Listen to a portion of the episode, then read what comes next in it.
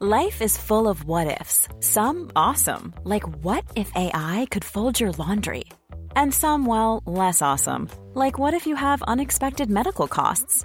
United Healthcare can help get you covered with Health Protector Guard fixed indemnity insurance plans. They supplement your primary plan to help you manage out of pocket costs. No deductibles, no enrollment periods, and especially no more what ifs. Visit uh1.com to find the Health Protector Guard plan for you. Bonjour, bienvenue sur CNews cet après-midi. Dans un instant, je vous présente mes invités, les thèmes que nous allons aborder dans 90 minutes info. Ce sera juste après la Minute Info avec Adrien Spiteri. Accord signé entre les biologistes et la sécurité sociale. Les laboratoires étaient en grève depuis hier. Ils protestaient contre une disposition du projet de loi de financement 2023. Un compromis a finalement été trouvé. Il prévoit une baisse de budget de 250 millions d'euros. Le syndicat des biologistes appelle à mettre fin à la grève dès demain. Près de 110 tonnes de cocaïne saisie à Anvers en 2022, annonce des douanes belges ce mardi. Il s'agit d'un nouveau record. C'est la première fois que la barre des 100 tonnes est dépassée. Le port d'Anvers est la première porte d'entrée en Europe de cette drogue produite en Amérique latine. Et puis les huit dernières années ont été les plus chaudes jamais enregistrées dans le monde. Toutes dépassent de plus de 1 degré les températures pré-industrielles. Annonce du programme européen sur le changement climatique Copernicus. En tête du classement, l'année 2016, l'année 2022 se classe au cinquième rang. Merci beaucoup Adrien et euh, à tout à l'heure. Ces jours sont-ils comptés? Le cas Noël Legrette prend désormais une ampleur nationale. Il est entendu cet après-midi par le comité exécutif de la FFF. Écoutez. Dans son communiqué, euh, il a ses propos. Il dit euh, Je tiens à présenter mes excuses pour ces propos qui ne reflètent absolument pas ma pensée. Je ne suis pas sûre que ces mots soient tout à fait euh, rassurants. En ce qui me concerne, je les trouve même euh, un petit peu euh, inquiétants. C'est la mère des réformes la plus contestée aussi. Les syndicats sont déjà prêts à battre le pavé après la présentation euh, du texte sur la réforme des retraites par Elisabeth Borne dans l'hémicycle. Les oppositions, elles, fourbissent leurs armes. Les LR seront sans doute les faiseurs de roi de ce texte. Et du côté du RN, on parle d'une réforme qui est injuste sur le plan social. Écoutez. À travers cette réforme, Emmanuel Macron entend mener une véritable guerre sociale au peuple français, déjà fragilisé par les difficultés et les crises du moment. En plus d'être socialement injuste, cette réforme est bâtie sur un mensonge, celui d'un système de retraite menacé de faillite. Enfin, ses confidences sur sa royale famille étaient très attendues. Harry se livre avec force détails sur les dysfonctionnements de la couronne, sur les clashs répétés avec son frère également, sorte de psychothérapie couchée sur le papier. Revenir en Grande-Bretagne dans la famille royale, je ne pense pas que ce soit possible un jour. Vous savez, même s'il y avait un accord ou un arrangement entre ma famille et moi, il y aura toujours une tierce partie qui ferait tout pour rendre mon retour impossible. Pas pour nous empêcher de revenir, mais pour rendre ce retour invivable. Et c'est vraiment triste parce que ça brise la relation avec ma famille. Et voilà le programme du jour. Je vous présente mes invités sans plus tarder. Bonjour Ludovine de la Recherche, merci d'être là. Bonjour Je rappelle, s'il fallait encore le répéter, que vous êtes présidente de la Manif pour tous. Benjamin Morel, qu'on retrouve avec plaisir. Ça faisait un petit moment que je vous ai oui, C'est vrai, c'est toujours avec grand plaisir. Merci, plaisir partagé. Et je rappelle au passage que vous êtes maître de conférence en droit euh, public. Jean Messia, président de l'Institut euh, Apollon. Bonjour, merci d'être là, récurrent aussi euh, en notre compagnie. Et puis on accueille avec grand plaisir Saïd El Abadi, journaliste sport à cnews.fr. Saïd, on vous a demandé de venir parce que le premier thème, évidemment, va vous concerner au premier chef. Vous allez nous être précieux. Euh, c'est devenu, euh, il faut l'appeler ainsi, une affaire d'État, une sorte d'affaire d'État quand même. Noël Legrette qui est euh, franchement fragilisé maintenant à la tête de la Fédé, théoriquement en place, vous le savez, jusqu'à 2024. La question de son maintien est là. Alors il est sous le coup d'une enquête pour harcèlement, critiqué pour d'autres dérapages comme du racisme, euh, de l'homophobie, et puis évidemment l'affaire Zidane. Est-ce que c'est la goutte d'eau euh, de trop? Euh, En tout cas, le comité exécutif se réunit cet après-midi. Ça, c'était prévu. Kinson, vous êtes sur place. Il faut le préciser. Cette réunion, elle était prévue depuis des semaines, précisément sur cette affaire de harcèlement, et il est entendu hein, à ce sujet.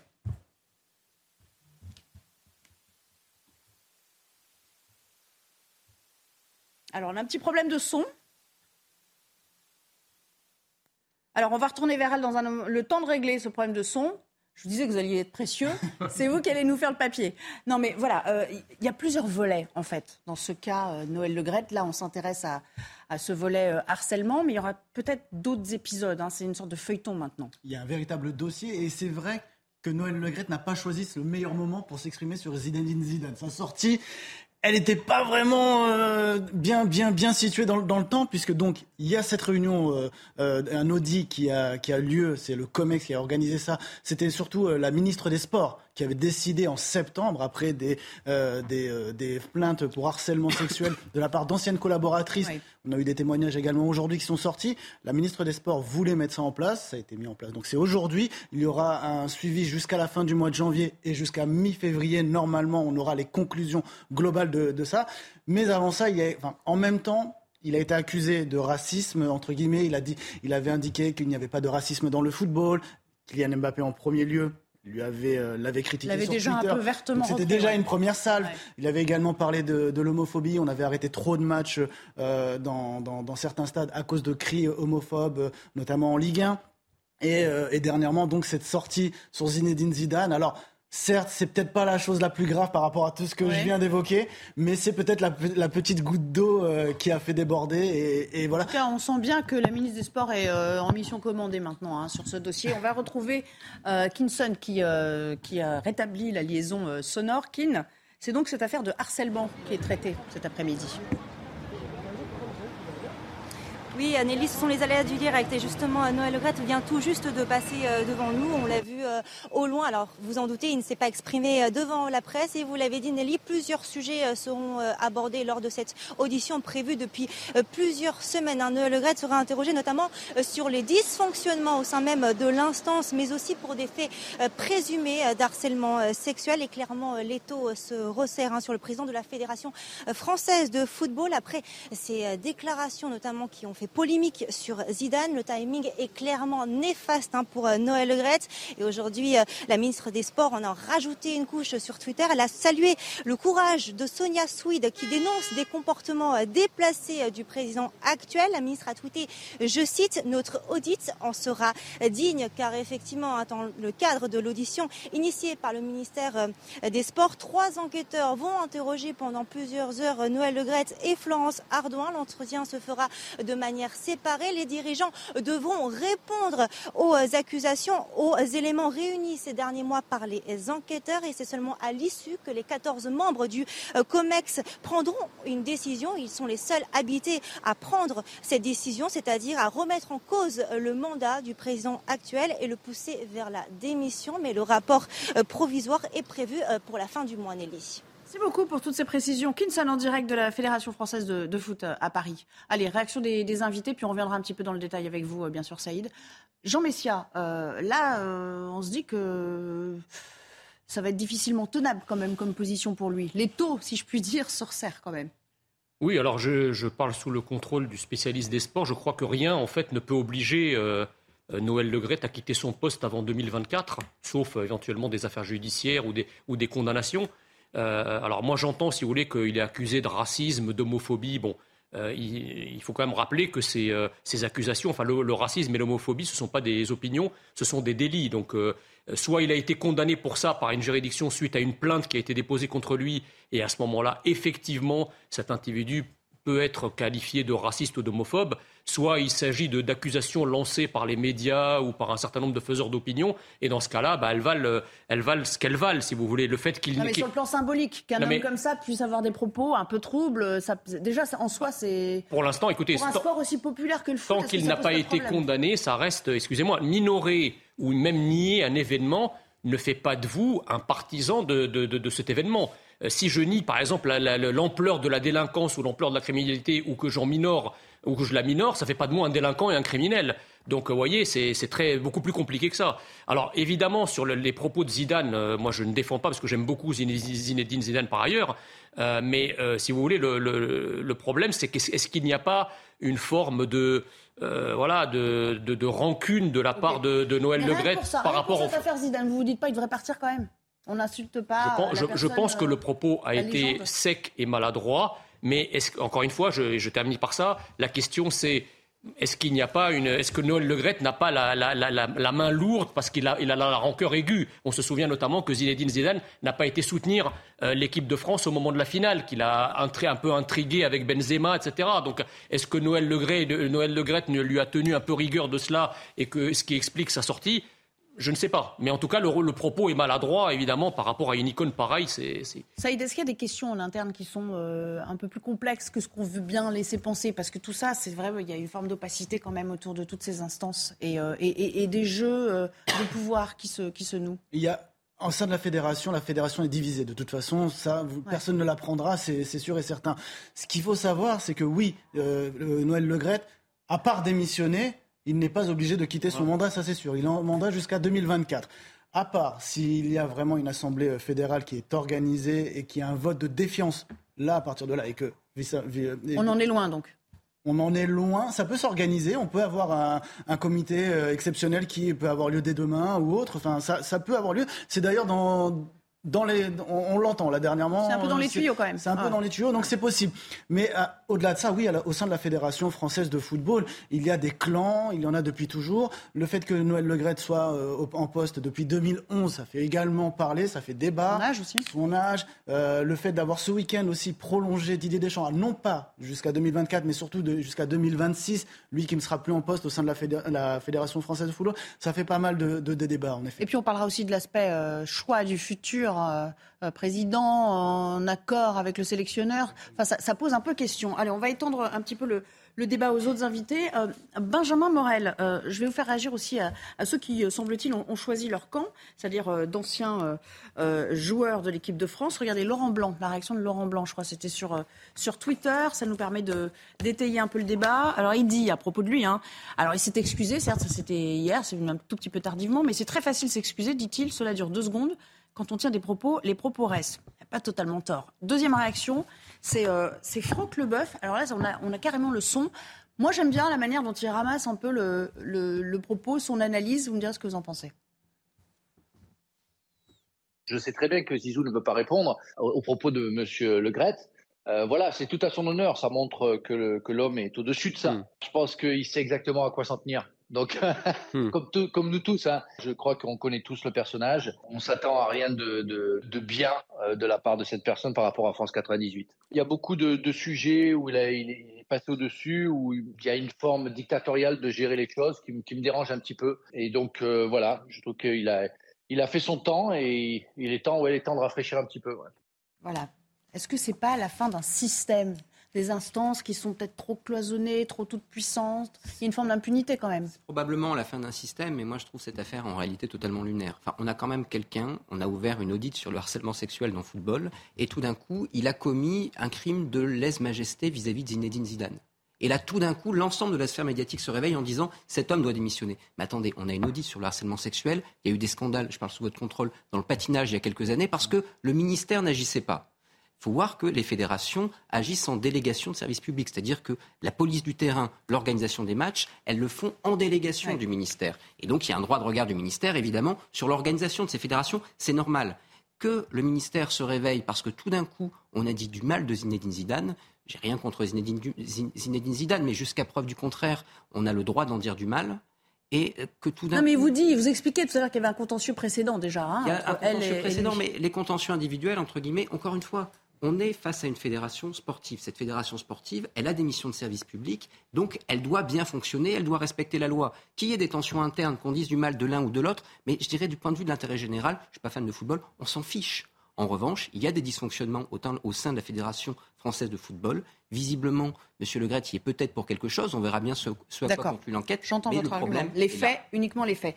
Euh, Ludovine de la Recherche, votre regard, parce qu'on entend vraiment des avis très assez divergents, en tout cas des analyses divergentes sur la question. Oui, alors euh, quand on entend euh, aujourd'hui un certain nombre de propos tenus par M. Le Gret, on a l'impression d'un espèce de continuum euh, et de répétition de gestes déplacés et de propos déplacés. Alors les uns et les autres étant de nature très différente. Moi, j'aurais tendance à dire qu'il euh, y a euh, peut-être des faits à reprendre les uns après les autres qui ne sont pas du tout de même nature, des faits de harcèlement sexuel. Là, il y a une enquête. Il y aura donc éventuellement des plaintes. Là, c'est à la justice d'en décider. Après, il a déclaré que les JO 2024, il n'en avait que faire. Je pense que ça n'a pas été apprécié au ministère. Euh, ensuite, il y a la question du racisme et de l'homophobie euh, dans les stades. Il faisait une différenciation entre les deux. Euh, il y a un arrière-plan idéologique qui est quand même, on n'est pas naïf, enfin il ne faut pas être naïf, une espèce de pression politique pour tout politiser, le sport compris.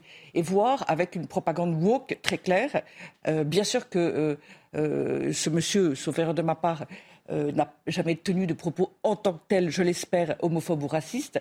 Après, euh, il a peut-être tenté, maladroitement, c'est possible, de lutter contre la politisation du monde du sport. Là-dessus, il y a une vraie pression. Donc je pense qu'on ne peut pas tout mélanger. Euh, et que là où il doit y avoir enquête, il y aura enquête et que nous saurons ce qu'il en est factuellement et objectivement. Alors j'aimerais qu'on finisse sur, parce qu'on n'a pas encore évoqué, Didier Deschamps, et je vais profiter donc que vous soyez encore avec nous, Saïd. Il a dit par ailleurs, Franck, je reviens à ce Franck Leboeuf tout à l'heure. Dans la même interview, je crois qu'il dit à un moment, euh, ça met Deschamps dans, dans l'embarras par effet ricochet. Parce qu'il est un peu euh, gêné euh, aux entournures. C'est voici l'homme qui l'intronise et qui lui dit reste et qui est en son mandat. Et en même temps, il ne peut pas prendre ouvertement la parole pour, pour, le critiquer. Ça le met dans une position délicate. C'est un peu un duo, Noël Legrette et Didier Deschamps, forcément. Et ça a bien fonctionné. Parce que depuis que Didier Deschamps est arrivé, c'est-à-dire en 2012, après Laurent Blanc, Didier Deschamps a, été en finale de l'Euro, il a gagné la, Coupe du Monde en 2018, il a été encore en finale euh, en 2022, il a gagné la National League euh, en 2021. Donc Didier Deschamps, euh, déjà de fait, était logiquement renouvelable. On, ne pouvait pas dire à Didier Deschamps, tu ne restes pas, sauf si lui comptait réellement partir. Il comptait, avant la Coupe du Monde, il s'était dit, s'était posé la question. Mais avec euh, le résultat à la finale, forcément, il s'est dit, autant rester, autant que j'essaie de gagner cet euro qui me manque. Et lui pensait plus à rester jusqu'à l'euro 2024. Mais Noël Legrette a décidé, lui, de le prolonger jusqu'en 2026. C'est ce qui a fait grincer des dents ce week-end, parce qu'en 2026, euh, à partir même de 2024, Noël Legrette ne sera plus là. Donc forcément, dès que Noël Le ne sera plus là, la question sera mais Didier Deschamps pourquoi il reste? Pourquoi euh, pourquoi on peut toujours avoir un autre avis. Voilà, exactement. Donc évidemment ça fera débat, mais voilà. Un tout dernier mot. Allez, tout dernier mot. Non, mais moi si vous voulez, je suis très étonné que euh, on appelle effectivement la démission de Noël Le pour ses propos tenus sur Zidane. Mais vous avez détaillé l'historique. Il a, il a été accusé de racisme, a été accusé d'homophobie. Je n'ai pas entendu à l'occasion de ces accusations, qui me semblent être quand même des accusations graves, enfin, le bruit médiatique n'a pas appelé à sa démission, ou les agressions sexuelles. Les agressions sexuelles, personne, au moment où ces agressions sexuelles ont été révélées, j'ai pas entendu beaucoup de personnes appeler à sa démission. Donc c'est quand même extraordinaire que pour des accusations aussi graves, euh, bon, ça a fait du bruit, mais personne n'a appelé à la, sortie de Noël Legrette. Et pour les accusations contre Zidane, là, la terre entière se lève pour appeler à le foot dehors. C'est quand même exagéré. je crois qu'il y a un côté cumul, quoi, maintenant. mais est-ce qu'il n'y a pas aussi un peu une manipulation Est-ce qu'il n'y a pas aussi un peu une manipulation avec un arrière-plan que nous n'avons pas de bataille euh, euh, au sein de la fédération. Euh, et puis là, un certain nombre de personnes, pour différentes raisons qui sont peut-être pas celles de l'intérêt général, euh, qui estiment qu'il a fait son temps. De fait, il est là depuis longtemps et qui essayent de le faire sortir. Et donc on mitraille et on nous rappelle gentiment tout ce qui a pu être fait ou dit. le monde du football est quand même pas particulièrement toujours feutré. Voilà, c'est ça. Pas les bisounours dans les... Merci beaucoup. Allez, on va changer de thème. Merci beaucoup, Saïd, d'être passé sur, sur notre plateau. Je rappelle que vous êtes à la rédaction cnews.fr, pas très loin de nous. Donc à très bientôt. On vous, euh, on vous ressollicite parce que j'imagine qu'on va avoir la réponse très vite sur cette affaire Le Gret. À bientôt. Euh, on va parler à présent de cet enlèvement qui a eu lieu. C'est assez hallucinant en pleine rue à Villeparisis. Ça se trouve en Seine-et-Marne. Ça a glacé tout le monde. Euh, ça dure pendant plusieurs minutes. La vidéo. Vous avez sans doute vu des extraits d'ores et déjà, mais on va vous montrer largement ces, cette scène assez hallucinante. au vu d'ailleurs et au sud de Riverain, malgré l'heure matinale. Vous êtes sur place, Régine Delfour. Qu'est-ce que ça a provoqué comme réaction chez les gens que vous avez rencontrés? Oui, euh, bonjour Nelly. Bah, écoutez, euh, c'était un peu la surprise. Hein. Tout le monde est euh, choqué par ce qui s'est passé dimanche. Il est aux alentours de 9h, un petit peu avant 9h, avant que la messe débute, puisque nous sommes place de l'église. Et ça s'est passé juste derrière moi. vous allez voir sur la vidéo tout à l'heure que donc quatre individus forcent un homme de rentrer dans un coffre. Il le roue de coups. Alors des voisins ont alerté les policiers en composant le 17 et nous avons pu parler avec plusieurs riverains. Certains nous disent que c'est plutôt calme, mais on les sent pas très sereins. Et puis nous avons rencontré euh, une riveraine qui, elle, nous dit avoir euh, peur, euh, peur pour ses enfants. Elle parle de trafic de drogue, elle parle d'avoir déjà découvert de la drogue cachée dans les roues, dans la roue de sa voiture, et puis aussi dans une plaque d'égout. Alors c'est un petit peu, ça peut étrange ici, hein, le, le, sentiment. Nous avons aussi rencontré le maire de Ville Parisie qui lui est extrêmement choqué, mais nous dit qu'il faut faire attention avant de déclarer que cet enlèvement est une conséquence d'un trafic de drogue qui aurait un règlement de compte, qui aurait mal tourné, puisque ce qui est assez étrange, c'est que pour l'instant, aucune, aucun signalement de disparition pour ce jeune homme n'a été euh, effectué. Donc on ne sait pas qui est ce jeune homme, on ne sait pas d'où il vient. Les habitants ici nous disent qu'ils ne le connaissent pas, puisqu'ils ont vu hein, évidemment euh, cette vidéo, et qu'ils ne connaissent pas non plus les quatre hommes. Alors pour le moment, euh, une enquête a été ouverte pour et séquestration. Elle a été confiée à la police judiciaire de Meaux. Merci beaucoup Régine et merci à Sacha Robin qui vous accompagne sur place. Alors évidemment, c'est difficile de parler de, cette méthode qu'évoquait euh, euh, Régine qu'ont parfois les dealers parce qu'on ne sait pas si c'est un trafic de drogue. Mais moi j'aimerais qu'on se concentre surtout sur, euh, sur ce que ça peut provoquer dans une petite bourgade comme ça. là on est au centre-ville, hein, on n'est même pas dans, dans un quartier, dans une cité. Enfin, vraiment, moi, je verrais ça devant moi, je, serais un peu. Bah, c'est-à-dire que le, le, problème, si vous voulez, c'est que bon, là, manifestement, on n'a pas affaire à des professionnels. Hein.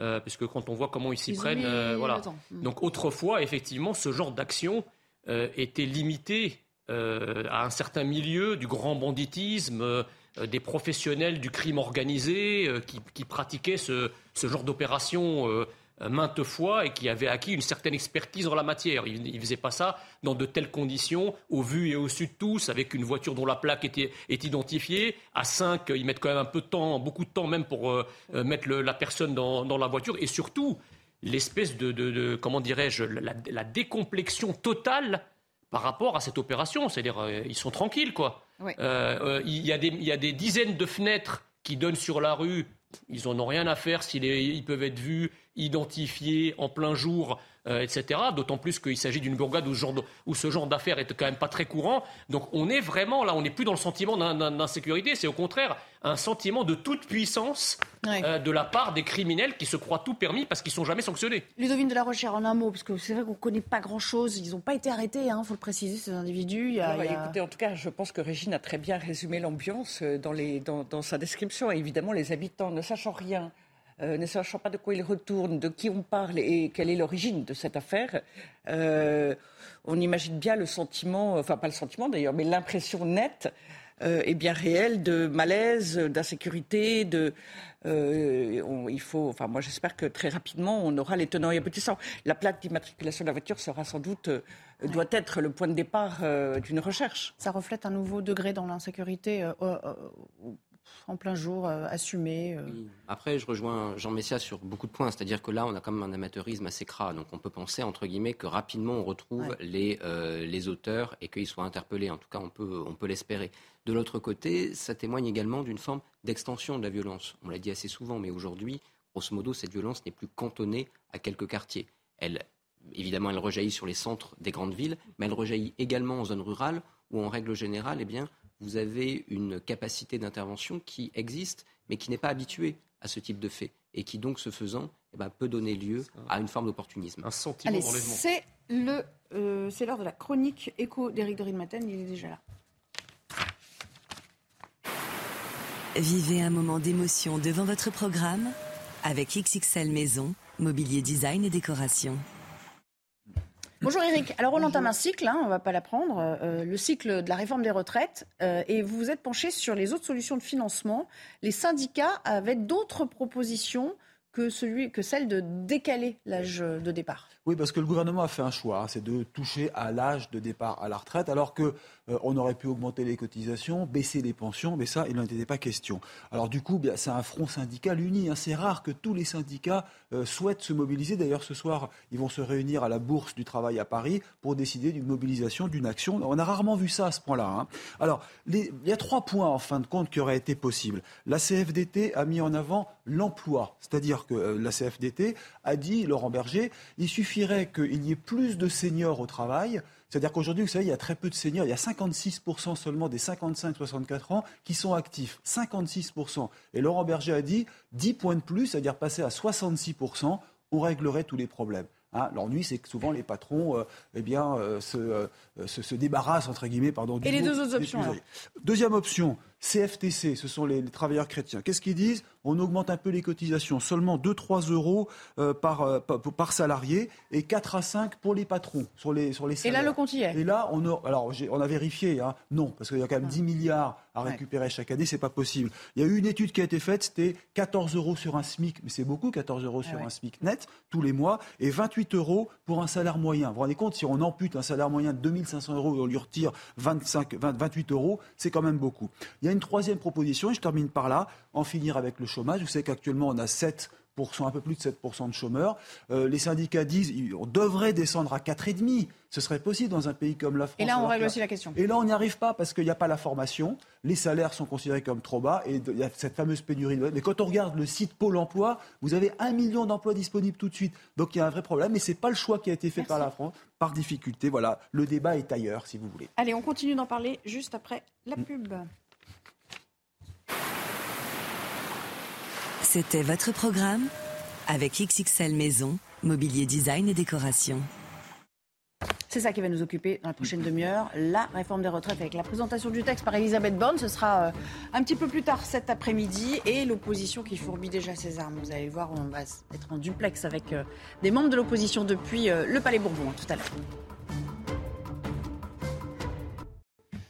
De retour avec vous pour la deuxième partie de 90 minutes info. On reprend le débat avec nos invités juste après le journal. Michael Dorian, bonjour. Bonjour Nelly, bonjour à tous. C'est à la une de l'actualité, le très délicat sujet des retraites. Euh, présentation officielle de la réforme par Elisabeth Borne tout à l'heure à 17h30. La Première ministre qui a déjà annoncé lors des questions au gouvernement que l'engagement d'une pension minimale à 1200 euros pour les nouveaux retraités sera tenu. Dans le reste de l'actualité, après trois mois de bras de fer, un accord vient d'être signé entre l'assurance maladie et les laboratoires d'analyse médicale. Il prévoit une baisse de budget de 250 millions d'euros et une nouvelle négociation pour la période 2024-2026. Le syndicat des biologistes appelle à mettre fin à la grève dès demain. Vous l'avez peut-être remarqué en allant faire le plein, les prix à la pompe s'envolent une nouvelle fois. Et voilà justement une initiative qui risque de faire des envieux parmi les automobilistes des autres régions. À Tréby, comme dans d'autres villages des Côtes d'Armor, des maires ont décidé de devenir propriétaires et gestionnaires de stations-service. Un service offert à la population affichant un prix à la pompe ultra compétitif. Reportage de Jeanne Cancard et Kinson.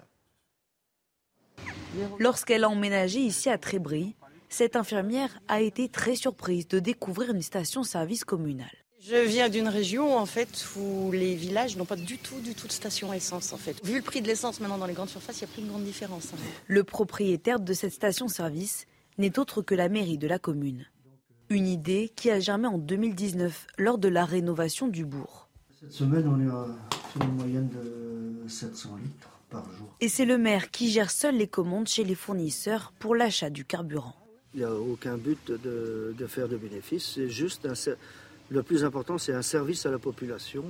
À une dizaine de kilomètres plus au sud, une autre commune des Côtes d'Armor, le Gouret, a investi 270 000 euros pour deux stations-service. Au lieu d'aller dans les grandes villes comme à côté la Lamballe, ça permet d'en avoir plus près de chez soi et d'éviter faire des allers-retours où justement euh, bah, on peut perdre de l'essence. Enfin, ça peut devenir plus cher que d'aller au plus près de chez soi. La marge sur les prix d'achat du carburant n'intègre pas les budgets communaux, mais sert à payer les différents frais, comme la maintenance des stations-service. Et on vous en parlait euh, hier, Noël Legrette a provoqué euh, la polémique en tenant des propos totalement euh, déplacés sur Zinedine Zidane. Kinson, vous êtes actuellement au siège de la Fédération française de football. Le président de la fédération est arrivé. Il est actuellement auditionné pour une toute autre affaire.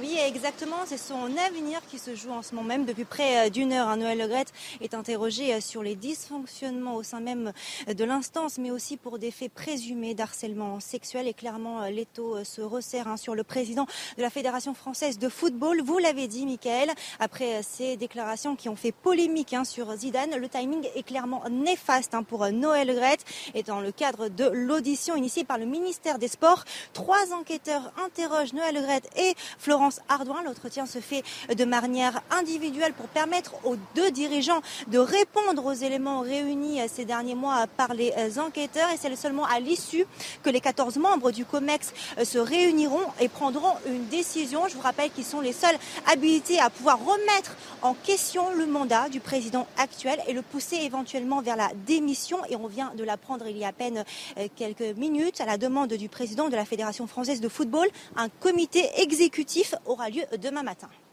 Merci Kinson en direct hein, du siège de la Fédération française de football. Et puis le nouveau livre du Prince Harry dans les rayons des librairies. Le suppléant sort aujourd'hui avec son grand déballage de révélations et d'attaques contre la famille royale britannique. En interview à la télévision, le fils du roi Charles III est notamment revenu sur les tensions avec son frère William. Écoutez.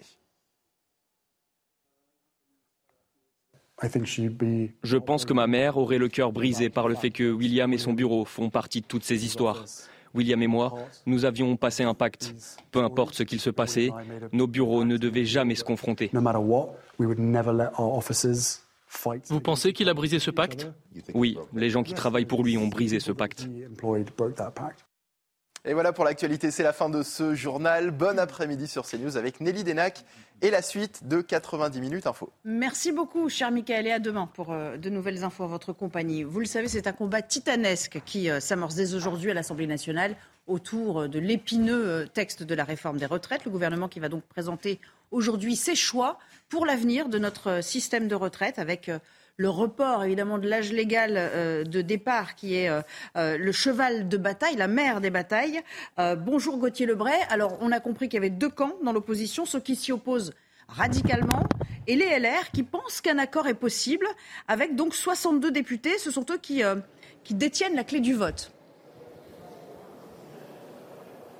Absolument, vous avez euh, tout résumé. Et ce formidable revirement euh, des Républicains, je vous rappelle qu'il y a à peine quelques mois, quand ils soutenaient euh, Valérie Pécresse, eh bien, ils étaient pour une réforme des retraites à 65 ans. Mais voilà, aujourd'hui, ils trouvent ça trop brutal et c'est pourquoi, eh bien, le gouvernement, Elisabeth Borne, pourrait annoncer tout à l'heure d'abord une réforme dans un premier temps à 63 ans, puis à 64 ans pour s'attirer le vote des Républicains. Eric Ciotti prendra la parole juste après la Première ministre sur une chaîne de télévision. On, on connaîtra peut-être, eh bien, sa position. Est-ce que les Républicains vont soutenir euh, le gouvernement? Il pose une autre condition en plus de l'âge, la retraite minimale à 1200 euros pour tous. Ces dernières semaines, le gouvernement expliquait que cette retraite minimale à 1200 euros ne s'appliquerait qu'aux nouveaux entrants, puisqu'évidemment, ça ne coûte pas du tout la même chose. Si ça s'applique qu'aux nouveaux entrants, ça coûte 1 milliard d'euros euh, par an, et si ça s'applique eh à tous les retraités, ça coûte 2,7 euh, milliards d'euros. Et donc, le gouvernement pourrait faire le choix, là aussi, de céder aux Républicains, surtout que les députés euh, de la majorité sont aussi pour que ça s'applique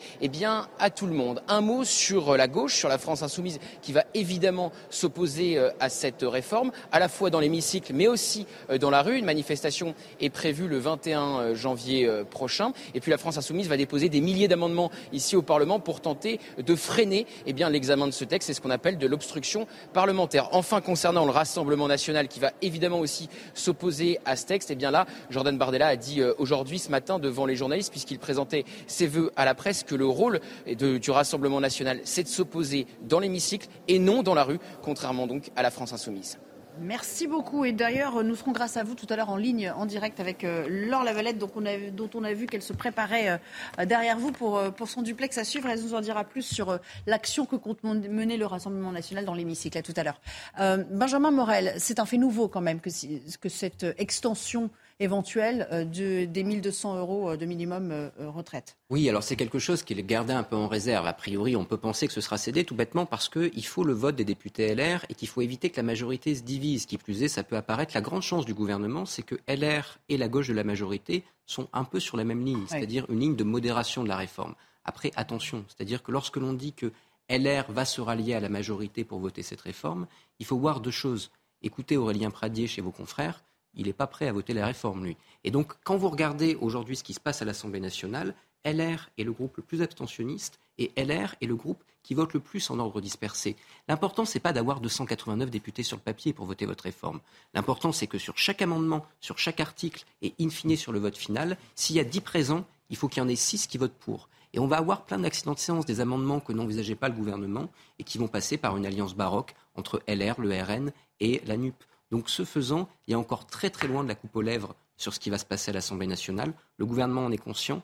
Il a choisi, c'est un peu technique, un projet de loi de financement rectificatif de la sécurité sociale, ce qui lui permet d'user d'un 49 alinéa 3 entre guillemets gratuit et d'avoir une phase de 50 jours après quoi eh bien, euh, les délais sautent. Eric, si, sans être trop technique, l'achoppement majeur, évidemment, c'est sur l'âge.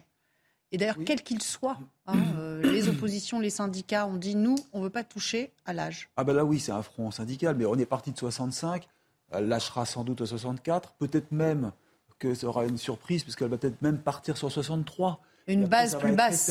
jusqu'à 2030. Vous voyez, il y a 7 ans. Donc elle peut très bien, ce qui devait être fait sur un quinquennat de 5 ans, peut être fait sur 7 ans finalement. Vous voyez, enfin, il y a plein d'options possibles et ce seront les discussions de, à l'Assemblée. Il y aura des amendements, donc elle sera obligée d'apporter un petit peu de, de, de, grain à moudre, comme on dit. Hein. Jean Messia, on a l'impression quand même que chaque semaine apporte son lot de surprises. Est-ce que ça donne pas l'impression qu'on navigue à vue euh, sur ce dossier? Bah, on navigue à vue et en plus euh, on est atteint, comme d'ailleurs depuis des décennies, par une sorte de réformite. C'est-à-dire que la réforme Touraine, pour moi, euh, était, était un peu la panacée, c'était la solution.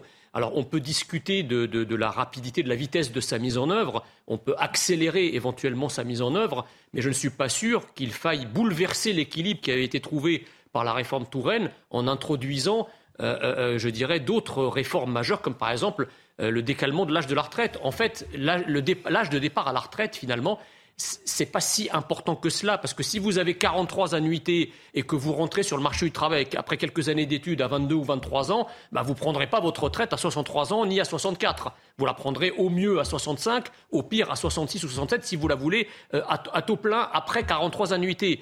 Donc voyez, euh, je dirais, pour avoir, pour pouvoir partir à 63 ans en l'état actuel de la réforme, euh, il, faut, il faut quand même avoir commencé à travailler très tôt, ce qui n'est pas le cas de beaucoup de personnes. Ça, c'est la première chose. La deuxième chose, c'est que, évidemment, la solution à la réforme des retraites ne se trouve pas dans la comptabilité et dans la gouvernance et dans les finances publiques, elle se trouve dans l'économie et dans la démographie. Euh, l'économie, parce qu'évidemment, euh, en fonction du taux de croissance et du taux d'emploi, c'est-à-dire du taux de chômage, bah, vous n'avez pas du tout le même type de financement de la retraite euh, si vous avez un chômage de masse sur très long terme et si vous avez un faible chômage. Donc il faut d'abord s'attaquer euh, euh, je dirais, à faire redémarrer l'économie, à réindustrialiser l'économie, à créer des richesses pour pouvoir se donner la possibilité de financer non seulement un système de retraite par répartition de manière convenable, mais un État social de qualité. Alors, en tout cas, ce qu'on retient, c'est que les Français n'en veulent pas, et massivement. pour autant, iront-ils le dire dans la rue? Écoutez ces quelques réactions. Je suis encore assez jeune, mais je trouve que si on n'a pas le choix, si on n'a pas l'argent pour financer les recettes, euh, les retraites, pardon, soit on travaille plus, euh, soit on paye moins nos retraités, soit on met plus d'impôts sur les personnes qui travaillent. Donc euh, je trouve que travailler plus longtemps, ça peut être une bonne solution. Dans un sens, on vit plus longtemps. Vous voilà, donc au fil des, des années, ben, il va falloir que voilà, qu'on travaille un peu plus longtemps, c'est logique. C'est beaucoup trop et j'estime qu'il euh, faut quand même beaucoup plus d'années pour profiter de sa retraite et pas forcément euh, se consacrer que sur euh, le travail professionnel. Et surtout au vu des indemnités qu'on a à l'heure actuelle, je pense qu'il ne faut pas aller plus loin. Et comme je vous le disais, Laure Lavalette, députée RN du Var, est avec nous. Bonjour, merci de nous rejoindre en direct sur l'antenne de, de CNews depuis le Palais Bourbon. Alors vous, le combat de la rue, Trop peu pour vous. Hein. En revanche, vous serez de toutes les batailles dans l'hémicycle. Vous avez prévenu l'émotion, les amendements, et vous entendez bien mettre les LR face à leurs responsabilités. Exactement. Vous savez, ça n'est pas dans l'ADN du Rassemblement national déjà de descendre euh, dans, la rue. Et puis, vous savez, nous nous euh, nous nous préparons à l'alternance, nous nous préparons à gouverner. Donc, effectivement, euh, une posture, j'allais dire, plus sérieuse. Et évidemment, le combat se passe dans le cœur du nucléaire, qui est l'Assemblée nationale. C'est bien ici qu'on va pouvoir contrer pied à pied, amendement par amendement, les propositions injustes, antisociales et illégitimes du gouvernement d'Emmanuel Macron sur cette réforme des retraites. Quand Jordan Bardella dit, je crois que c'était ce matin lors de ses vœux, euh, c'est un mensonge que ce régime euh, menacé de faillite, mais alors comment on le finance à la place?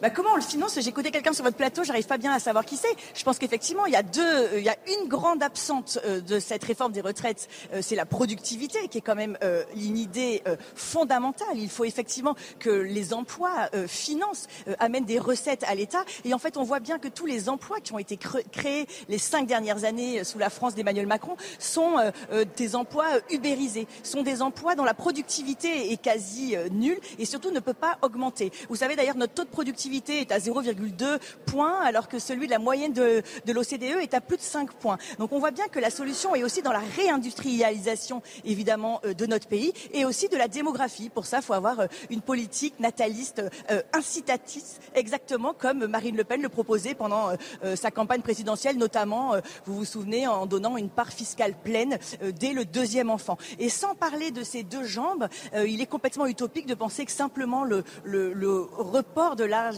légal de la retraite est la solution. Il suffit d'ailleurs de reprendre ce que disait Emmanuel Macron en 2019 en disant que ce serait complètement hypocrite de penser que ce sera la solution. Parce que je le rappelle quand même, dans cette réforme complètement injuste, et nous venons de, de le vérifier, quelqu'un qui commence à travailler à 18 ans, va devoir travailler 44 annuités pour partir à 62 ans à la retraite. Alors effectivement, ça ne concerne pas les ministres, hein, qui eux ne commencent pas à travailler à 18 ans, mais ça, ça participe, si vous voulez, à une, à une précarité et, et, et surtout à un, à un, enjeu de société aussi. Vous savez, c'est un peu, euh, dis-moi quelle est la retraite que, la réforme des retraites que tu veux mettre en place et je te dirai quelle est la société euh, dans laquelle tu veux vivre. Effectivement, là aussi, nous avons deux projets complètement différents. Nous ne pensons pas qu'il y a uniquement une question budgétaire, mais évidemment une question sociale. Et dire aux Français, vous allez commencer votre retraite à l'âge où l'espérance de vie sans incapacité euh, s'arrête, on voit bien que ça pose un, vrai souci. En tout cas, nous avons deux visions complètement différentes et comptez sur nous pour avoir l'énergie euh, de défendre euh, notre projet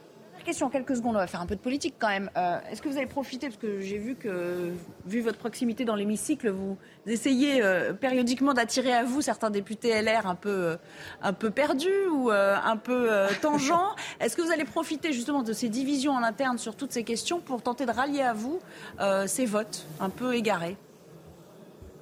Parce que ce qui est certain, c'est qu'on va voir déjà si les LR arrivent à retrouver leur courage. Les LR, pour l'instant, c'est un peu 50 nuances de lâcheté. On le voit bien, ils sont déjà très divisés. Déjà, quand on dit LR, on ne sait plus bien de qui on parle. Je pense que si vous prenez les réactions d'Aurélien Pradier euh, hier, qui dit bien qu'il y a une ligne rouge, qui est l'âge légal de départ à la retraite, et quand vous entendiez Éric Ciotti, qui va probablement signer comme un seul homme euh, cette euh, réforme des retraites, effectivement, euh, les LR qui déjà n'avaient pas d'espace politique, hein, après cette ramassée, j'allais dire, aux élections présidentielles, présidentielles vont avoir beaucoup de mal à exister. Et effectivement, euh, la réforme des retraites sera peut-être le, coup de grâce euh, donné euh, aux Républicains. Merci beaucoup Laure Lavalette d'avoir répondu à nos questions en direct de l'Assemblée et on remercie évidemment Gauthier Lebray et nos équipes sur place pour la réalisation de ce duplex. Eric, il y a, un aspect qu'on n'a pas encore évoqué, c'est cette notion de pénibilité. Ça aussi, c'est quelque chose de très important parce qu'il y a des métiers qui ne sont pas du tout pris en compte, a priori. Alors, ça sera justement parmi les, les, gestes qui seront faits hein, pour ouais. adoucir la réforme. Euh, par exemple, on sait, selon certaines euh, informations qu'on a, que ceux qui démarreront vraiment très tôt dans la vie, Hein, euh, par exemple à 16 ans, parce qu'il y en a hein, beaucoup mmh. qui commencent très très tôt, là ils bénéficieront de, de, de, euh, de, départ anticipé. On parle même de départ anticipé 6 ans avant l'âge légal. Alors si vous faites le calcul, l'âge légal serait 64 ans, vous retirez euh, 6 ans, bah, ça fait 58 ans. Voilà, donc vous voyez, il y aura des aménagements. Il y aura aussi des aménagements pour ceux qui bénéficient encore de régimes spéciaux. Il y en a à la RATP, par exemple. Il y en a encore chez les gaziers, il y en a encore chez EDF. Donc voilà, même s'ils ont été réformés dans les, dans les réformes précédentes, ils ont été revus, eh bien il reste encore des cas particuliers. Et ça, c'est justement le, ce qui sera donné par euh, Elisabeth Borne et ce qui sera discuté au Parlement.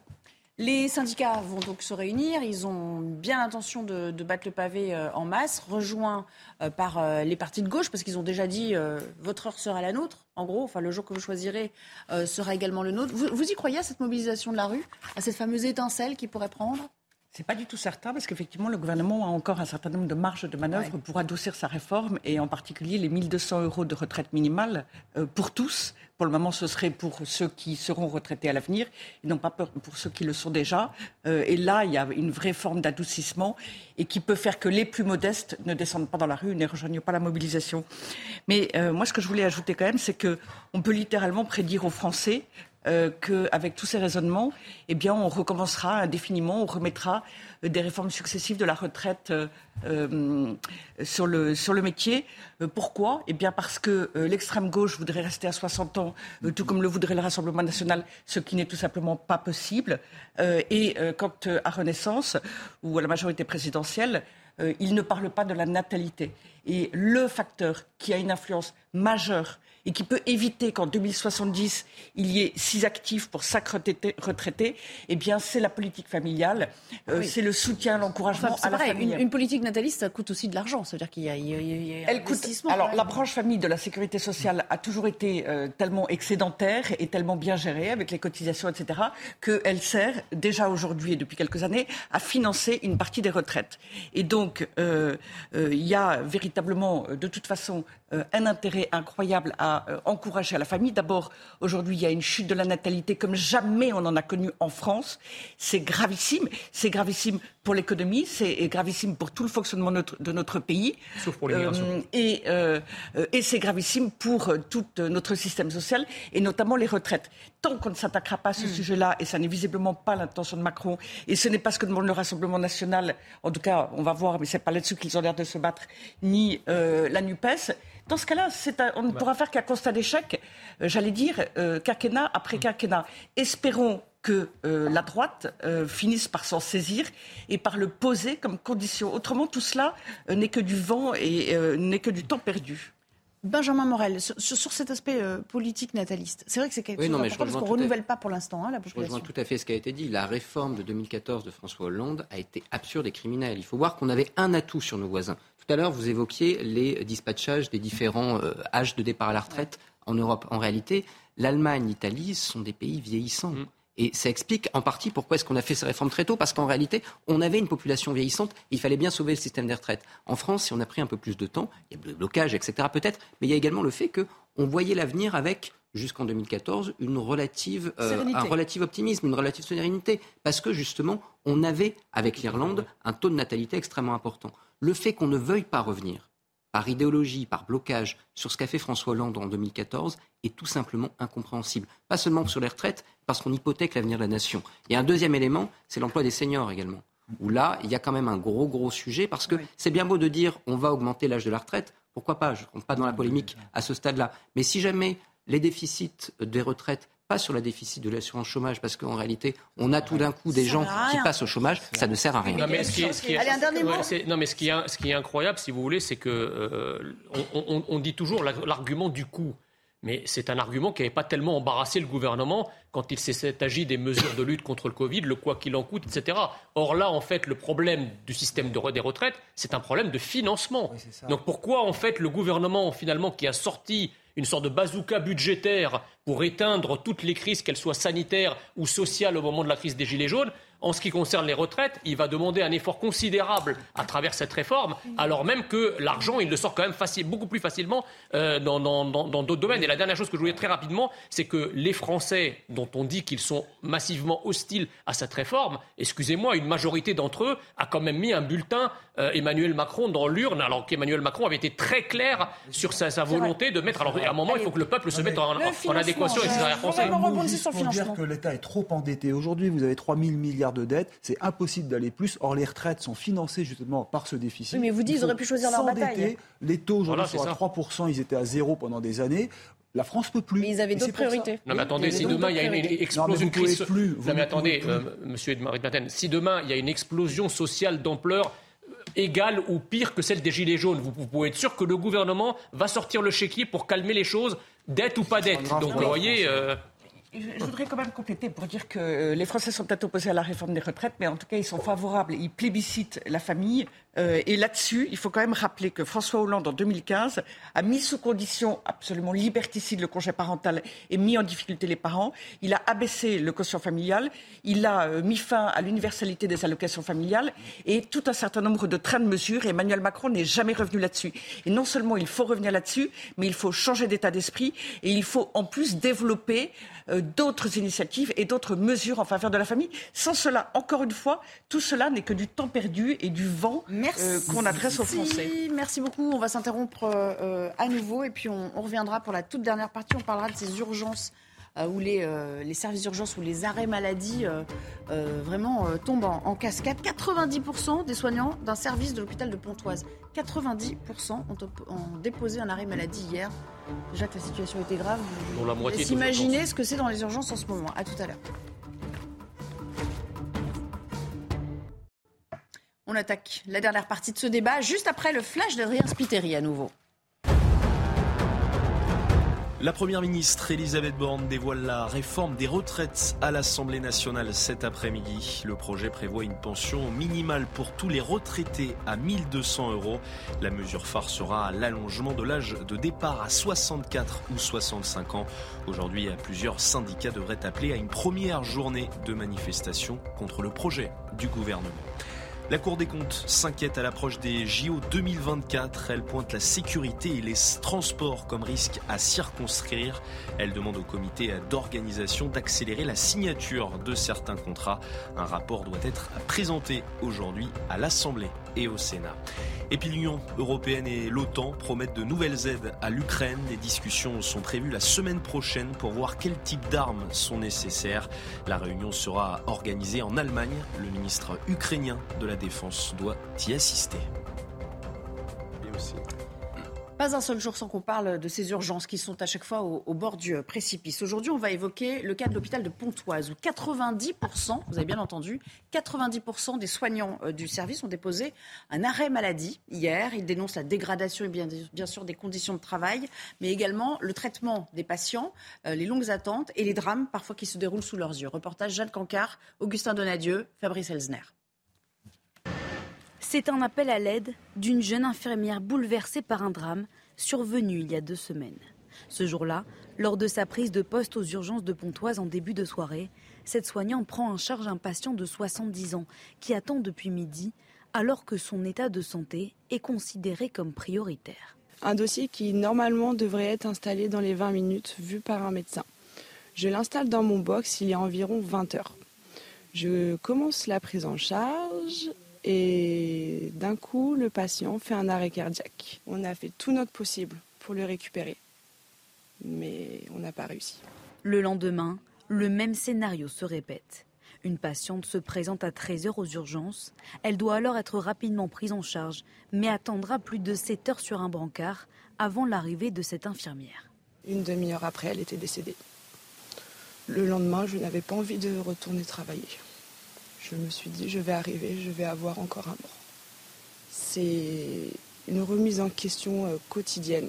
Les box sont tous pris, les lits dans l'hôpital sont tous remplis, le couloir est rempli, la salle d'attente est remplie. Selon les soignants, ces drames auraient pu être évités s'il y avait eu davantage de moyens humains et matériels. Ludovine de la Recherche, vous avez sans doute en mémoire euh, ce qu'on disait à l'époque de la crise Covid, quand on disait surtout, surtout ce qu'on ne veut pas, si on arrivait à trier les patients à l'arrivée. C'est exactement ce qui est en train de se produire. Alors c'est une sorte de tri de facto, effectivement, en tout cas euh, la capacité euh, euh, concrète de soigner un certain nombre de personnes qui arrivent dans un état grave. Évidemment, c'est euh, tout à fait tragique et euh, il en va de la responsabilité, non pas des soignants évidemment, mais bien de ceux qui, sur un plan administratif et politique, depuis des dizaines d'années, ont pris un certain nombre de décisions ou parfois de non-décisions et qui ont abouti à la situation présente. Alors il y a un certain nombre de facteurs qui sont tout à fait identifiés. D'ailleurs, Emmanuel Macron lui-même a reconnu euh, le problème des 35 heures, etc. La difficulté, c'est qu'il est au pouvoir depuis déjà six ans, enfin c'est sa sixième année. Qu'a-t-il fait depuis? Rien de significatif et il n'y a pas eu de euh, réforme euh, réelle, structurelle du système de santé. Par ailleurs, il y a un autre paramètre dont on parle peu, c'est que nous avons peu de soignants, nous n'avons pas suffisamment de soignants médecins et infirmiers, non seulement à cause du numerus clausus, mais également parce que nous n'avons pas pris en compte la féminisation du métier.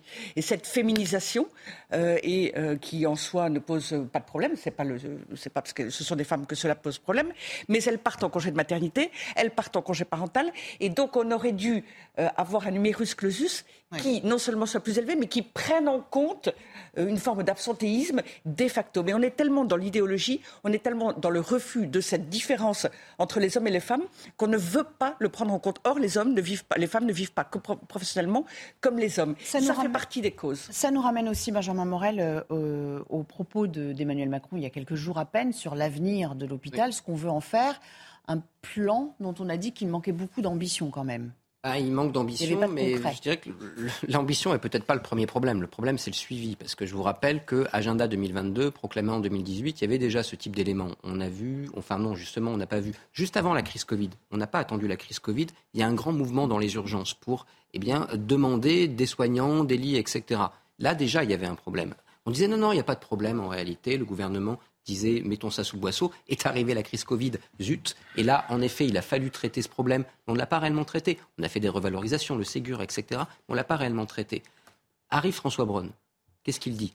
Ah, il y a peut-être un problème aux urgences. Attention, souvenez-vous, la mission flash sur les urgences. Comme si le constat n'avait pas été déjà fait, alors que, écoutez, Macron en 2018, il le faisait déjà. Donc on a une mission flash. Maintenant, on a toutes les données dans les mains. On a un Emmanuel ça, on Macron. passe son temps à faire des diagnostics, Mais des oui, missions. on euh, fait des missions, on fait des diagnostics, on lance des plans, des plans qu'on n'exécute pas derrière, et évidemment ensuite on s'étonne que les choses ne vont pas mieux. Il est temps aujourd'hui réellement d'agir. Bah, C'est-à-dire le, le- le- le problème, si vous voulez, c'est que les, les ur- les- les urgences françaises sont devenues une sorte de cours des miracles de tout ce qui ne fonctionne pas dans notre pays. C'est-à-dire que euh, ceux qui ne trouvent pas un médecin de ville vont aux urgences, ceux qui se présentent euh, auprès d'un spécialiste qui n'ont pas de rendez-vous, qui doivent attendre 3, 4, 5 mois, bah, ils vont aux urgences. Et en réalité, euh, les urgences se trouvent être le guichet de tous les dysfonctionnements du système médical dans son ensemble, que ce soit la médecine de ville ou même la, la médecine ho- hospitalière. Alors évidemment, ça, ça, ça, ça vient de très loin, ça vient de choix euh, économiques et financiers et politiques qui ont été faits depuis une trentaine d'années, euh, qui ont voulu libéraliser et, mar- et marchandiser en quelque sorte euh, la santé, au point qu'aujourd'hui, eh eh bien, on cumule les inconvénients d'une bureaucratie émanant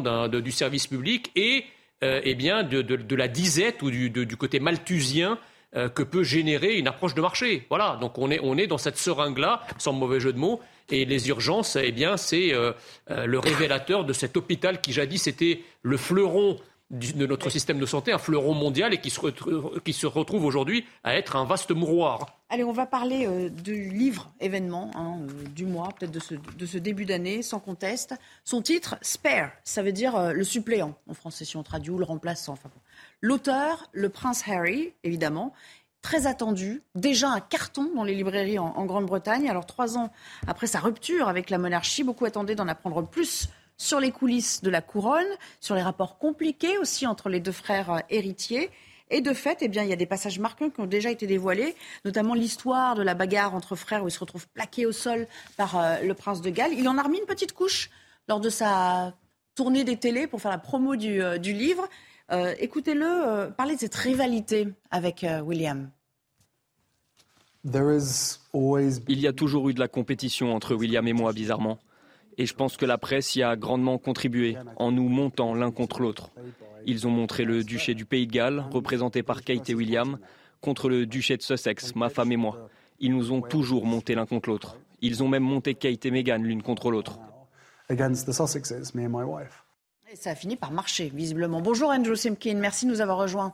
Vous êtes président Hello. de la première société patriotique euh, d'Angleterre. Est-ce que vous l'avez acheté déjà ou on vous l'a envoyé le livre? J'en ai vu tellement d'extraits. D'accord, vous avez l'impression de le connaître même par cœur. entendu, j'étais touché par, euh, par la voix de Harry qui raconte euh, son enfance. C'est beau l'audio-livre. Alors, ce qu'il dit là à propos de William, est-ce qu'on on peut dire qu'il y a une forme de, de- de rivalité alimentée par les médias, par ceux qui veulent toujours les mettre en opposition, pour ceux qu'ils ont vécu aussi euh, plus jeunes, ou, ou vous dites c'est c'est quand même un peu pathétique cette histoire de famille Il est en pleine, en catharsis, euh, ce pauvre garçon. Euh, nous l'avons vu défiler derrière le cercueil de sa mère euh, en 97, il avait 12 ans. Euh, apparemment, il n'a jamais versé de larmes depuis. Et là, donc, il s'exprime. Il s'exprime. Euh, il cherche des coupables. Euh, euh, moi, j'ai j'ai un frère, euh, on, on s'est toujours bagarré, c'était drôle. Oui. Il y a toujours une rivalité Oui. entre garçons. En soi, c'est pas ça, exceptionnel. ça ne me surprend pas du tout. D'accord. Mais pour vous, il n'a pas encore crevé l'abcès de, de, de, de- de ce mal-être qu'il ressent? Le, le- le titre de son livre, euh, en, en français c'est le suppléant, mais, spare veut dire euh, ce qui est en trop. Euh, c'est c'est la cinquième roue du, du carrosse, ce qui ne sert pas. Oui, on Euh, parle de spare donc, tire, c'est-à-dire oui, la, la- exact- la roue de secours. Il, il choisit un titre qui montre que c'est un homme blessé. C'est un homme blessé. Il, il ne- même s'il a épousé la femme de ses rêves, même si euh, la mère de, de la femme de ses rêves est thérapeute en, en Californie, il n'a toujours pas fini sa psychanalyse. Donc, je pense que hum, il- il- c'est compliqué dans sa tête. Est-ce que c'est euh, du grand déballage inutile pour vous, euh, Jean Messia? Oui, il y a une de- forme. de euh, la com pour se refaire financièrement Il y, a, il y a une forme d'exhibitionnisme euh, assez indécent euh, de la part de quelqu'un qui avait annoncé en, en grande pompe qu'il se retirait de, de la cour, de la vie monarchique, etc., avec sa femme. Euh, ils ont donc changé de métier, changé de pays, changé de vie. euh, donc on se demande pourquoi finalement il, sort ce truc pour reparler de la monarchie. Alors, soit on, fait une coupure et à ce moment-là, on mène sa vie, soit on ne la fait pas vraiment. Et c'est ce qui est en train de se passer. Alors, moi, je crois qu'il y a des considérations, un, purement, enfin, bassement financières. Parce qu'on sait d'ores et déjà qu'il est question. Il y a une avance de 20 millions. 20 hein, millions, voilà. donc, il faut dire que ils ont aux États-Unis, Meghan et Harry, un train de vie qui est quand même assez euh, extravagant. Hein, 10, euh, millions. 10 euh, millions voilà, c'est leur budget de fonctionnement annuel. exactement. Donc il faut, il faut, qu'ils bah, qu trouvent du, du, pognon comme ils peuvent et un bouquin est le bienvenu pour ça. Après, si vous voulez qu'il y ait également des velléités de vengeance de Harry, mais dont on ne doit pas exclure le rôle joué par, par Meghan, qui joue aussi un rôle central dans cette affaire, parce que excusez-moi, c'est quand même quelqu'un qui avait accepté les fastes royaux lorsqu'il s'est agi de, la cérémonie nuptiale du mariage, euh, qui avait accepté d'être marié comme une princesse tout frais payée euh, par la monarchie, et qui aujourd'hui, en quelque sorte, crache dans la soupe. Euh, enfin, donc bon, c'est pareil, c'est pas très glorieux comme comportement. voilà, et donc tout ça fait que après, on peut interroger effectivement. La, vous avez parlé de catharsis. je suis convaincu qu'une catharsis c'est encore mieux dans, le cabinet d'un psychologue qu'à travers un livre. Mais disons qu'effectivement, on ne peut pas exclure qu'il y ait une volonté de vivre quelque part la vie qu'aurait voulu vivre sa mère, parce que Harry a été très proche euh, de, sa mère. Il en a beaucoup voulu à son père euh, de s'être remarié. D'ailleurs, il, il, a essayé de, l'en mm. dissuader. Et donc, il y a une espèce de, il y a une espèce de Diana qui vit euh, à travers la vie que, vit Harry, qui aurait elle aussi voulu prendre le large, couper les ponts avec, avec la couronne, vivre sa liberté, qui n'a pas pu à l'époque.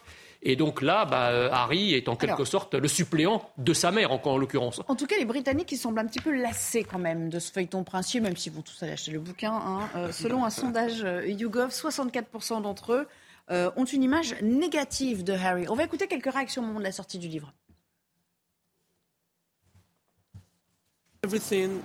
Tout est une question de contexte, donc je veux vraiment voir par moi-même quelle est la véritable histoire. J'espère pouvoir en lire davantage sur ce qu'il se passe vraiment derrière les murs du palais. J'ai l'impression que c'est une famille très secrète. Je veux entendre son histoire racontée avec ses propres mots, parce qu'à ce stade, j'ai l'impression que les médias britanniques radicalisent le public contre le prince Harry. Benjamin Morel, voilà une famille euh, étonnante quand même, et avec euh, le rôle des femmes aussi qui a l'air un peu central, parce qu'on a évoqué euh, Meghan, on n'a pas parlé de Kate Middleton, on sait que ces deux-là ne s'appréciaient guère, il y a dû avoir une rivalité de cet ordre-là aussi. Hein. Oui, et ça fragilise fondamentalement la monarchie. Moi, je suis très républicain, mais au-delà de ça, normalement, la monarchie, c'est justement la possibilité, la nécessité en réalité pour l'individu de s'effacer derrière le statut. Il peut y avoir des choses qui se passent dans les coulisses, évidemment, mais il y a le statut, et le statut fait que, comme vous incarnez le pays à travers la famille et à travers le souverain, eh bien, grosso modo, vous mettez tout ça sous le boisseau. On voit que là, il y a une forme de délitement progressif de cette image. Et ça, c'est dangereux pour la monarchie britannique. Quand vous regardez les enquêtes d'opinion, vous voyez que les personnes âgées, etc., sont très attachées à la monarchie. Mais chez les jeunes, l'opinion est plutôt négative et l'idée d'un changement de régime est aujourd'hui majoritaire, si on prend notamment des enquêtes de YouGov, je crois, de 2018. Donc aujourd'hui, il y a un danger pour cette famille s'il continue, entre guillemets, laver son linge sale en public. Autre extrait, celui d'un retour éventuel ou d'un pardon. Euh, écoutez, c'est là, on est vraiment dans le cœur du sujet quand même avec Harry. Revenir en Grande-Bretagne dans la famille royale, je ne pense pas que ce soit possible un jour. Vous savez, même s'il y avait un accord ou un arrangement entre ma famille et moi, il y aura toujours une tierce partie qui ferait tout pour rendre mon retour impossible. Pas pour nous empêcher de revenir, mais pour rendre ce retour invivable. Et c'est vraiment triste parce que ça brise la relation avec ma famille. Pour moi, plus que le bouquin, c'est ce qu'il dit là qui est important. C'est-à-dire que là, on comprend vraiment que les contacts sont euh, faits au, minimum, euh, euh, même pour les obsèques de. d'Elisabeth II, bon, il, était un peu hein. l'invité. Oui, mais c'était un peu l'invité qu'on cachait. Enfin, il n'avait pas droit à tout non plus. on a vu, on a vu les Fab Four réunis justement aux obsèques d'Elisabeth. Mais c'était vraiment une exception. Enfin, là, ce qu'il nous dit, c'est fini, quoi, cette famille. Nous, sommes au, plus bas, au plus bas et on, ne peut que remonter. Euh, non, c'est très important. Quand il va divorcer dans, un, Non, dans un conflit, bah, dans un conflit comme ça, on a deux stratégies possibles. Et il y a la stratégie du pardon, qu'aimerait bien favoriser son père. mais pour, pour, avoir un début de pardon, il faut une accalmie, parce qu'il continue de tirer sur sa propre famille. L'autre stratégie, c'est ce qu'on appelle le containment ou l'endiguement. Donc, d'entourer de, le couple d'un beau mur bien haut et de, ne jamais leur prêter attention. Sauf qu'on est dans l'époque des réseaux sociaux. Ça va être et, compliqué entre et eux. ils maîtrisent bien les médias. Donc on ne peut pas faire ce qu'on a fait à Edward VIII et Wallace Simpson, malheureusement, les mettre dans un hôtel particulier au fin fond du bois de Boulogne et, et les oublier. Oui, c'est vrai. Euh, Ils se feront toujours entendre. Ludovic de la Rochère, qu'est-ce qui vous inspire cette histoire de, de famille et cette euh, psychothérapie Écoutez, Tout cela me, me paraît vraiment, me, vraiment, me paraît absolument pathétique. Euh, D'abord, euh, Harry, si la branche, et, et Meghan, si la branche sur laquelle ils sont assis, puisque euh, tout leur train de vie, euh, toute leur médiatisation, toute leur notoriété, Mm. Tout ce qui est leur fonds de commerce leur provient précisément de la monarchie britannique. Euh, ce sont bien eux qui ne cessent euh, de critiquer, ils sont même carrément dans une forme de complotisme, de paranoïa. Ils vont nous empêcher de revenir. Alors les médias nous ont mis les uns contre les autres. Non, il, il ne, il ne peut pas se dédouaner de ses propres responsabilités Euh, et euh, il se sert des médias allègrement pour le succès de ce livre et pour gagner beaucoup d'argent. On Euh, parle de la est- série Netflix aussi. Enfin, il y a pas mal de. euh, etc., etc., beaucoup de tout à fait. Euh, et tout cela se fait sur le dos euh, de, euh, de tous les efforts qu'a fait sa grand-mère euh, pour représenter dignement son pays et le Commonwealth. Je, trouve ça absolument écœurant. Euh, sur le dos de son père, qui tant bien que mal doit gérer euh, cette espèce d'avalanche ordurière, parce que c'est bien ça, euh, c'est bien cela, et euh, sur le dos de son pays. Il, euh, porte un tort, je pense, vraiment à son pays. J'ajoute que Harry, bien sûr, comme tous les numéros 2, c'est un grand classique. Margaret par rapport à Elisabeth, ou lui-même donc par rapport à William, c'est un grand classique euh, de, euh, de- de- des régimes. euh, Margaret a une vie mouvementée aussi, mais elle n'a pas écrit de bouquin. Mais pour, euh, euh, on n'était pas à l'époque des réseaux sociaux, euh, de, de- d'une telle, euh, d'un nombre aussi immense de médias, etc., etc.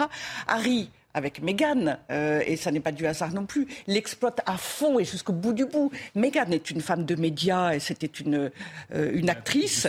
Elle sait très bien uti- utiliser cela. Elle a pris tous les avantages et elle le prend en s'alliant ou en étant contre. Euh, Jean, vous Euh, n'avez pas beaucoup de sympathie pour le personnage de, de Meghan Markle, hein euh, Non, parce que je, de- je- je n'ai- je n'aime je n'aime pas les, les profiteurs, je n'aime pas les, les gens qui crachent dans la soupe, je n'aime pas les, les mauvais esprits, et je, suis, je rejoins ce que disait Ludovine de la Rochère, on ne peut pas vivre uniquement sur la notoriété acquise auprès de la monarchie pour venir ensuite euh, gagner de l'argent en critiquant cette même monarchie. De toute façon, ça aura une fin. Au bout d'un moment, ça n'intéressera plus personne.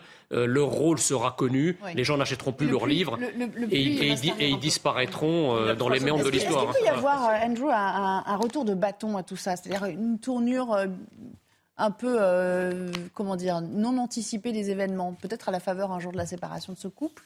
Enfin, ça serait quand même comme, euh, comme, euh, comme un comme une sorte de conte de fées, quoi. Le- L'enfant, le sont- retour du fils prodigue dans le, Moi, dans le moi, giron je, familial. je pense que c'est le seul avenir possible. Il faut absolument qu'il revienne. Il faut que l'on trouve un rôle pour lui. Et justement, on a parlé de la poule aux œufs d'or ou, ou la, la branche sur laquelle ils sont assis. Il faut absolument qu'il puisse récupérer ce capital.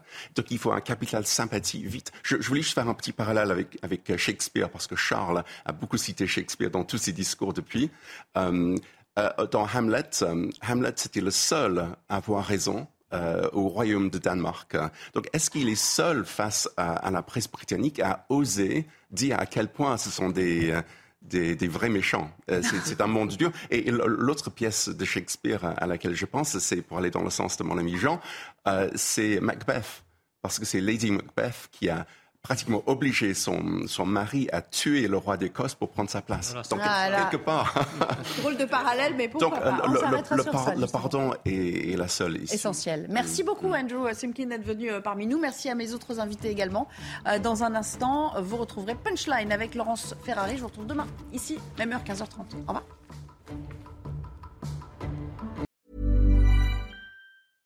Hey, it's Paige DeSorbo from Giggly Squad. High quality fashion without the price tag. Say hello to Quince. I'm snagging high-end essentials like cozy cashmere sweaters, sleek leather jackets, fine jewelry, and so much more. With Quince being 50 to 80% less than similar brands. And they partner with factories that prioritize safe, ethical, and responsible manufacturing. I love that. Luxury quality within reach. Go to quince.com slash style to get free shipping and 365 day returns on your next order. Quince.com slash style.